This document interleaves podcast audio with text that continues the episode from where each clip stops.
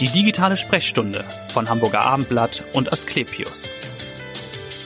Wir sprechen heute über Männer. Naja, über ein Männerthema. Es geht nämlich um gutartige Prostatavergrößerung und die Frage, was hilft da was kann man tun?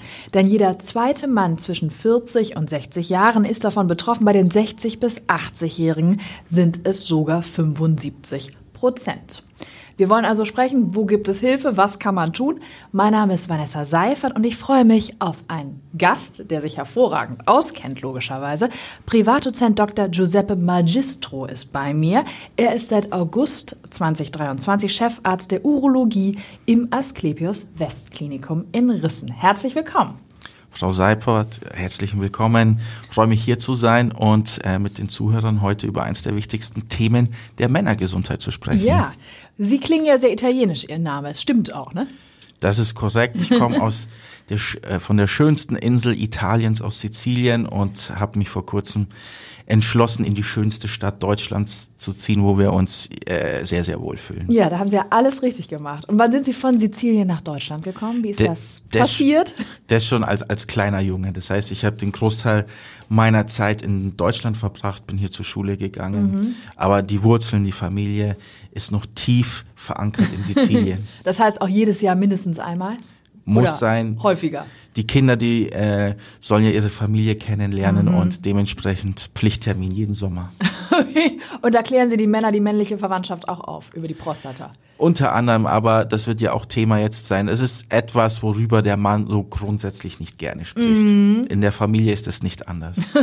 aber wir wollen das jetzt heute mal tun in den nächsten 15 Minuten. Es geht um die gutartige, das ist schon mal wichtig, gutartige Prostatavergrößerung. Wer ist davon betroffen? Wie alt sind Ihre Patienten im Schnitt?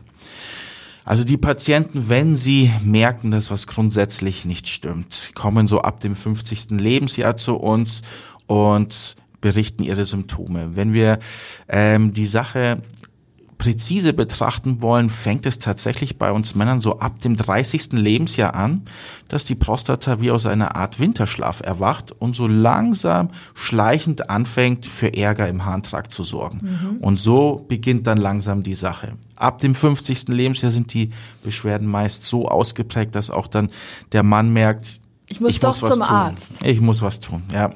Das heißt, was sind das für Symptome? Was für Beschwerden treten auf? Mit dem Alter ähm, sind die Männer eigentlich ähm, ganz gnädig mit ihrem Körper und nehmen das hin, dass der Gang zur Toilette einfach in äh, in der Regel etwas länger dauert. Damit beginnt es. Es fällt auf, dass man vor der äh, vor dem Urinal auf einmal länger warten muss. Der Strahl, wenn er dann kommt, ist auch nicht mehr so, wie es mal war. Also den Namen in den Schnee pinkeln. Das hat schon lange nicht mehr geklappt. Gut, das sollte man ja nie machen, ne? Natürlich nicht. Aber Sie wissen ja, wie wir Männer sind. Aber da muss man sagen, merkt man einfach, da fehlt einfach der Druck im System. Mhm. Das ist etwas, was Männer schon sehr früh bemerken wenn es dann wirklich unangenehm ist, ist, wenn die Blase anfängt zu drängeln. Die Männer werden überfallsartig gezwungen, auf Toilette zu rasen und schaffen es gerade noch so, den Urin zur Toilette zu bringen, ähm, das dann mehrmals über den Tag verteilt richtig gemein und belastend wird es dann, mhm. wenn es die Nachtzeit, wenn wir den erholsamen Schlaf eigentlich genießen möchten und da aber drei, viermal nachts äh, raus müssen zum Wasser lassen, das beeinträchtigt die Lebensqualität so sehr, dass spätestens da die meisten Männer merken, irgendwas stimmt hier nicht. Okay, und dann ist der Leidensdruck oder die Lebensqualität so stark eingeschränkt, dass die Männer dann irgendwann sagen, okay, okay, hier muss ich was tun. Sie haben keine schlaflose Nächte mehr, nicht nur Sie, sondern auch die Ehefrau hat keine schlaflose Nächte oder der Lebenspartner, die Kinder, dein Papa rennt alle ein, zwei Stunden nachts auf Toilette, die Spülung weckt alle auf. Also es ist etwas, was nicht nur den einzelnen Mann betrifft, sondern die ganze Familie das am Ende. Umfeld. Vielleicht nochmal medizinisch, wodurch entsteht dieses Wachstum? Ist es ein natürlicher Prozess oder kann ich prophylaktisch was dagegen tun? Wie, wie ich gesagt habe, das wird uns äh, früher oder später alle betreffen, alle Männer. Ähm, wir haben das noch nicht gänzlich verstanden, wieso plötzlich so ab dem 30. Lebensjahr die Prostata aus dieser Art Winterschlaf erwacht und anfängt zu wachsen. Was wir ähm, gelernt haben, ist definitiv, dass Veränderungen im hormonellen Haushalt des älter werdenden Mannes dazu beitragen, dass die Prostata ähm, ordentlich Futter bekommt und unter dem Einfluss des männlichen Geschlechtshormons, dem Testosteron, mit den Jahren anfängt mehr und mehr zu wachsen. Mhm. Das ist etwas, was wir ähm, schon seit längerem beobachtet haben und auch in der Therapie dieses Wissen nutzen. Andere Faktoren, die sicherlich eine Rolle spielen, sind ähm, unsere Ernährung, unsere Lebensweise. Denn wir sehen, in manchen Teilen der Erde äh, ist das Problem nicht ganz so ausgeprägt wie zum Beispiel in äh, den industrialisierten äh, Ländern des Westens.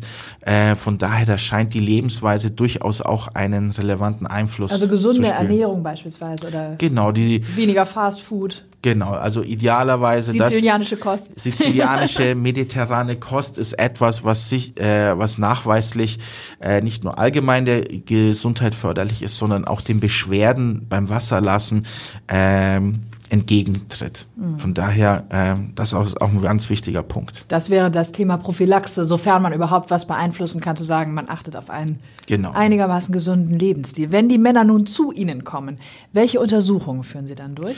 Das allererste ist, äh, das, was für die Männer meist das Schwierigste darstellt, ist einfach ein offenes Gespräch erstmal. Man möchte herausfinden, wie lange geht das schon, äh, was sind ganz klar die Symptome und äh, allein schon in diesem Gespräch lässt sich relativ viel heraushören. Ähm, der nächste Schritt wäre dann, dass wir zusammen mit dem Patienten einen Blick in ihn hinein riskieren. Das bedeutet, mit einer einfachen Ultraschalluntersuchung, die in keinster Form wehtut oder unangenehm ist, können wir beispielsweise über die Bauchdecke gucken, in welchem Zustand ist denn jetzt der Harntrakt, die ganzen Protagonisten, die Blase, die Prostata. Sehen wir da irgendwelche Auffälligkeiten? Und dadurch erlangt der Patient auch wertvolle Erkenntnisse, was eigentlich in seinem Körper die letzten Jahre äh, passiert ist. Das wird dann noch ergänzt mit äh, Untersuchungen im Blut. Es gibt den Prostatawert, der untersucht werden sollte oder auch Untersuchungen im Urin, die natürlich auch Hinweise geben können, dass was im Harntrakt in irgendeiner Form nicht in Ordnung ist. Und so erlangen wir dann äh, ein Bild, die Puzzleteile werden zusammengelegt und so können wir dann gemeinsam mit dem Patienten äh, sein individuelles Problem mhm. Und zu dem Wachstum nochmal, wächst es nach außen oder auch nach innen oder ist das unterschiedlich? Das ist leider Vogelwild, so wie die Natur es will. Das Problem äh, entsteht primär dadurch, dass die Prostata, die unterhalb der Harnblase sitzt, äh, grundsätzlich die Harnröhre richtig umarmt. Und wenn das Wachstum dazu führt, dass ähm, nach innen mehr und mehr Platz gesucht wird, dann nimmt die Prostata tatsächlich im wahrsten Sinne des Wortes die Harnröhre in den Schwitzkasten. Dadurch ist der Abfluss gestört und so fängt dann plötzlich an, die Blase kämpfen zu müssen und so entwickeln sich dann letzten Endes die ersten Beschwerden. Also das Wachstum geht in alle Richtungen, das Wachstum allerdings nach innen ist das, was am ehesten zu Problemen sorgt. Mhm. Das haben Sie schön erklärt mit der zu festen Umarmung. Jetzt ist natürlich die Frage, die die Hörerinnen und die Hörer vor allem sich stellen, was wird dann getan? Wie wird es besser? Kann man mit Medikamenten helfen? Muss es eine Operation sein? Was kann man tun? Grundsätzlich kann man zunächst einmal versuchen, über äh, Empfehlungen zur Lebensweise, wie wir es jetzt eingangs schon gesagt haben, über die Ernährung versuchen, äh, das positiv zu beeinflussen, das Trinkverhalten zu steuern, damit die Patienten, die Männer nachts nicht mehr so oft auf Toilette gehen müssen, wie beispielsweise 80 Prozent der Flüssigkeitsaufnahme, wenn sie das bis 18 Uhr äh, erledigt haben, wird der Flüssigkeitshaushalt in ihrem Körper so positiv beeinflusst, dass sie nachts von Haus aus nicht mehr so oft auf mhm. Toilette müssen. Und das sind so erste Empfehlungen, die man mit auf den Weg geben kann. Aber der erste Schritt, wo wir dann in dieses Trauerspiel einschreiten müssen, wäre dann mit Tabletten.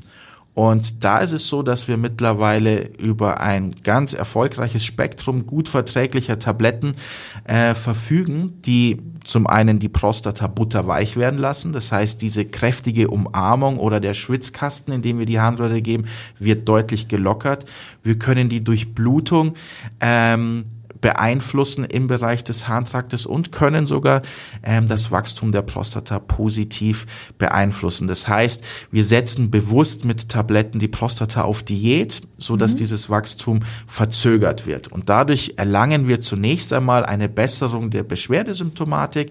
Die Patienten merken dann, dass darunter das Wasserlassen erleichtert wird und sind erstmal zufrieden. Mhm. Dann gibt es aber ja auch die Laserbehandlung zum Beispiel, für die Sie ja auch stehen und werben. Was bringt die für Vorteile? Es ist so, die Lasermedizin hat vor über 30 Jahren in diesen Bereich Einzug erhalten und hat praktisch die Behandlungsmöglichkeiten komplett revolutioniert. Während wir mit den Tabletten, ich sage jetzt mal nur an der Oberfläche des Problems kratzen, mhm. Erlaubt uns der Laser in einer noch nie dagewesenen Art und Weise die Problemzone elegant, schonend und nachhaltig zu verbessern, wie es vorher nicht möglich war. Das heißt, wenn Medikamente nicht vertragen werden, wenn sie nicht den Erfolg bringen, den wir wollen, dann müssen wir uns mit dem Patienten über eine Therapie unterhalten, die das Problem gänzlich löst. Ja. Und mittlerweile als Goldstandard angesehen sind unterschiedliche ähm, Operationsverfahren, die auf Lasertechnologie basieren.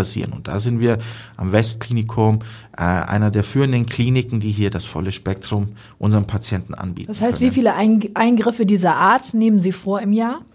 Das sind ungefähr äh, 800 bis 1000. Mhm. Okay, und wie funktioniert das genau? Können Sie das nochmal erklären für die Hörerinnen und Hörer? So ein Eingriff mit Lasermedizin. Sie müssen sich vorstellen, die Prostata ist wie eine Art Orange. Sie haben eine derbe Schale und innen das saftige, leckere Fruchtfleisch.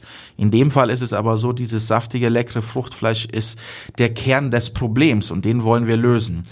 Diese Lasertechnologie erlaubt uns, je nachdem welchen Laser man äh, nimmt, ganz elegant und schonend das Fruchtfleisch, also den Problembereich von der Schale zu lösen.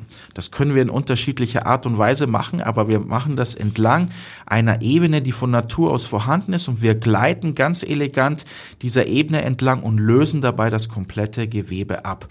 Die Laserenergie erlaubt uns dabei, so präzise vorzugehen wie nie möglich. Den Dialog des Lasers mit dem Gewebe können wir so gut steuern, wie das vorher noch nie möglich war, so dass wir entweder das Gewebe von seiner Unterlage wegkitzeln können oder abstreichen.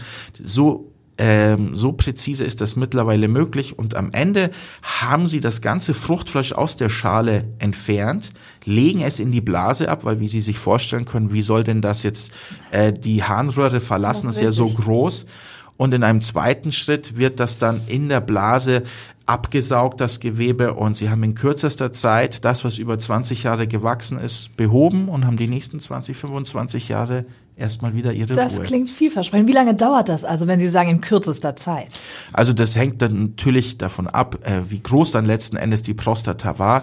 Aber in der Regel ist es bei deutlich vergrößerten Prostaten so um die 30 Minuten, 40 Minuten. Mhm. Sie sind ein, zwei Nächte nur im Krankenhaus und verlassen dann mit einem strahlenden Lächeln. Und sind wirklich 25 Jahre, bis zu 25 Jahre davon befreit erstmal. Ganz genau. Mhm. Denn wir reden ja heute über die gutartige Vergrößerung und es liegt leider in der Natur dieser Erkrankung, dass das Gewebe wächst und wächst und wächst.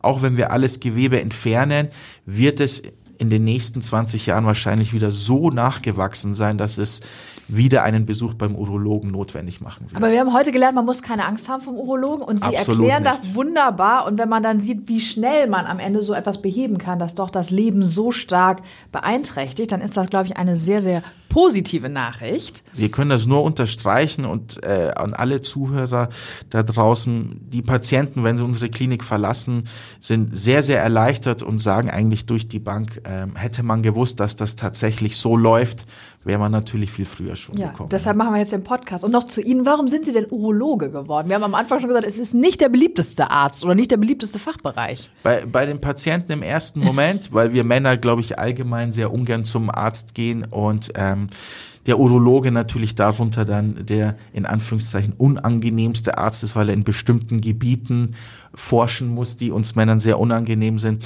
Aber die Urologie muss man ganz klar sagen, da habe ich mich schon sehr früh im Studium mhm. verliebt, weil es zwar ein überschaubares Gebiet ist, aber es bietet alles, was die moderne Medizin heutzutage bietet. Und wir sehen, wie schonend, wie wir es heute erfahren haben, beispielsweise an der Laserchirurgie, die wir anbieten können für gutartige Prostatavergrößerung, wie effizient und elegant wir heutzutage teilweise schwere Erkrankungen mittlerweile heilen können und da auf äh, weiter Ebene alle Möglichkeiten der modernen Medizin tagtäglich zu unserem, äh, zu dem Wohl unserer Patienten einsetzen zu können. Das ist natürlich das, wieso man grundsätzlich in der Regel Arzt wird. Und genau. deshalb die Urologie war meine große Liebe von Anfang an. Wo haben Sie studiert? Wo sind Sie drauf gestoßen? Dann auf die Urologie? Ähm, das war äh, in München an der Ludwig-Maximilians-Universität. Da gibt es eine große urologische Abteilung, die das komplette Spektrum angeboten hat und wir hatten da schon sehr früh Zugang zu allen Bereichen, so dass man wirklich einen schönen Eindruck sammeln kann und feststellen kann für einen selber, was ist denn die Richtung, die man die nächsten 30, 35 Jahre gemeinsam mit dem Patienten gehen will. Wir hören schon, Sie haben in München studiert, auch lange in München dann gearbeitet, jetzt in Hamburg. Warum ist Hamburg so viel schöner als München? Zum einen die frische Elbluft, das merkt man hier sofort. Das schöne Wetter. Das schöne Wetter, wie wir heute festgestellt haben. Ähm, nein, grundsätzlich Hamburg muss man ganz klar sagen, ist eine, eine Weltstadt. Die Menschen sind offen. Ähm, das Versorgungssystem, was hier die, die Kliniksituation angeht, über Asklepios erlaubt, äh, im Verbund wirklich eine exzellente medizinische Versorgung anzubieten. Und ähm, es wird hier sicherlich in den nächsten Jahren noch einige Veränderungen geben, die die äh, Versorgung hier in Hamburg auf ein ganz neues Level heben können. Und es durch freut neue uns, Forschungsergebnisse oder durch, durch Forschungsergebnisse, durch Kooperationen, durch Zusammenschlüsse. Und so ist es eben möglich, dass wir äh, beispielsweise im, im Westen Hamburgs eben dieses hochspezialisierte Zentrum äh, führen dürfen, wo äh, Leute einfach ganz klar wissen, das ist die erste Adresse, da gehe ich hin, da äh, kümmert man sich um mich, da bin ich gut aufgehoben. Und das ist etwas, was nicht jede Stadt in Deutschland bietet. Das stimmt. Das hat in München nicht geklappt und deshalb die erste Adresse hier war definitiv mit den Kollegen ähm, hier bei Asklepios ähm, hier in Hamburg. So, letzte Frage an den Fußballfan. HSV oder Juventus Turin? Es tut mir sehr leid. Da, Wir sind ja schon am Ende des Gesprächs. Da muss ich nach dem Sachverstand gehen und auch ein bisschen nach der Emotion. Es kann nur Juventus Turin sein. Ja. Und fahren Sie da auch zu spielen oder das also selten? Früher, äh, als ich noch die Möglichkeit hatte, ähm, war ich da sehr oft in Turin, das war mhm. aber so in den 90er Jahren, das war da, wo äh, Juventus Turin so richtig mein Fußballerherz erobert hatte und das war natürlich immer ganz ganz schöne Momente und äh, Erinnerungen. So, und jetzt aber am Fernseher dann natürlich, wenn Sie spielen. Jetzt am Fernsehen, ganz genau. Vielen Dank, dass Sie da waren und dass Sie so wunderbar und auch so bildlich aufgeklärt haben über die Männergesundheit und was man tun kann bei einer gutartigen Prostatavergrößerung. Ich hoffe, es hat Ihnen auch gefallen. Sie haben einiges mitgenommen und hören Sie gern wieder rein in die nächste Folge der digitalen Sprechstunde. Vielen Dank. Danke Ihnen. Sehr gerne. Weitere Podcasts vom Hamburger Abendblatt finden Sie auf abendblatt.de slash podcast.